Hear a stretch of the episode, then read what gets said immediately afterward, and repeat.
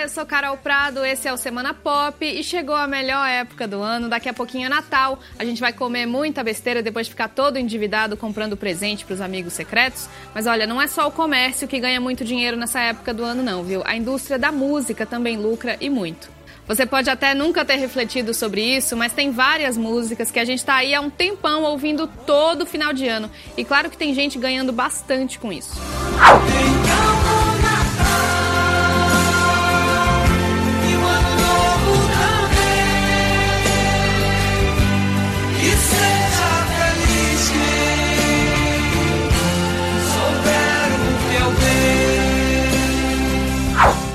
sei que você pensou logo nessa daí, mas se fizer um esforcinho, vai lembrar de outros casos.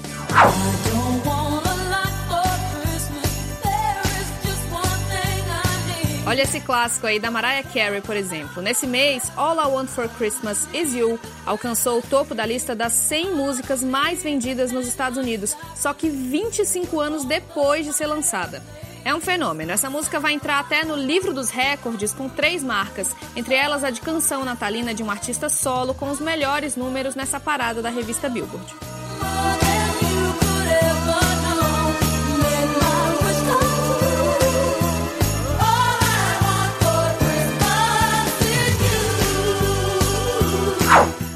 Passada, das 100 músicas mais ouvidas no Spotify, 15 eram natalinas. O Natal rende tanto para os artistas que vários deles têm álbuns inteiros dedicados a essa data. De Bob Dylan.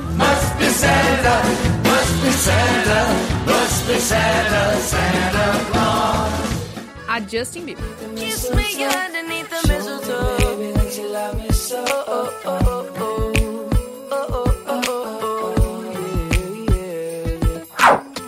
Serão os hinos mais lucrativos dessa época do ano? Bom, não existem números precisos sobre quanto ganham cada uma dessas músicas a cada Natal no mundo todo, mas analistas têm uma lista das prováveis campeãs. Eu vou contar a história delas aqui. Last Christmas, I gave you my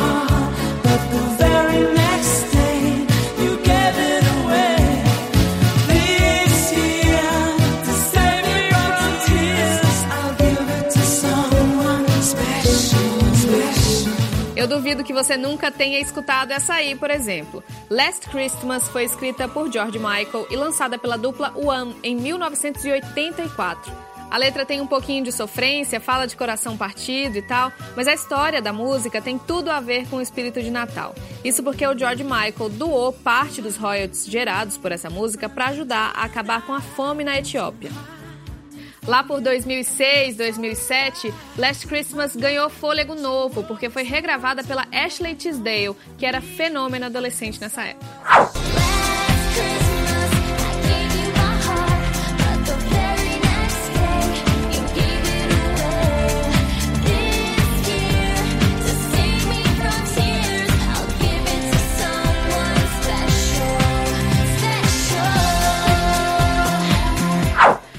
Talvez não seja tão lembrada aqui no Brasil, mas que é sucesso no mundo, é essa aqui.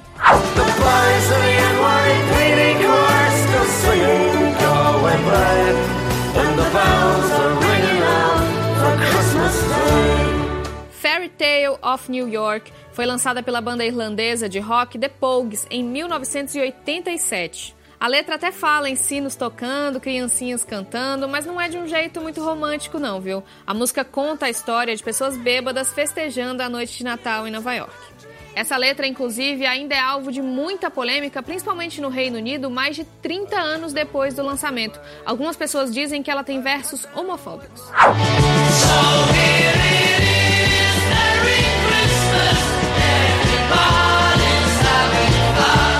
Outra que é um hit britânico é Merry Christmas Everybody, do Slade. Ela é de 1973 e marca o auge desse grupo.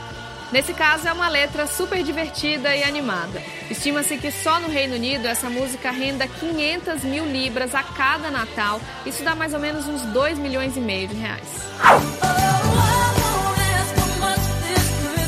Lembra que eu falei dessa da Mariah, né? Claro que ela também está nessa lista. Ela saiu em 1994 e, segundo a imprensa americana, já rendeu para a cantora mais de 60 milhões de dólares. É o equivalente a mais de 200 milhões de reais. A forma como a gente ouve música hoje em dia, muitas vezes em playlists temáticas, também ajudou nos últimos anos.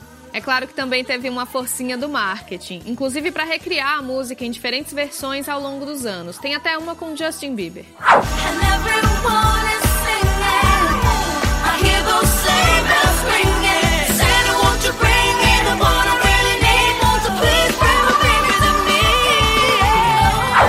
Com ela que eu termino Semana Pop de hoje. Se você está me ouvindo em podcast, não esquece de assinar aí para não perder nenhum programa. Feliz Natal para todo mundo.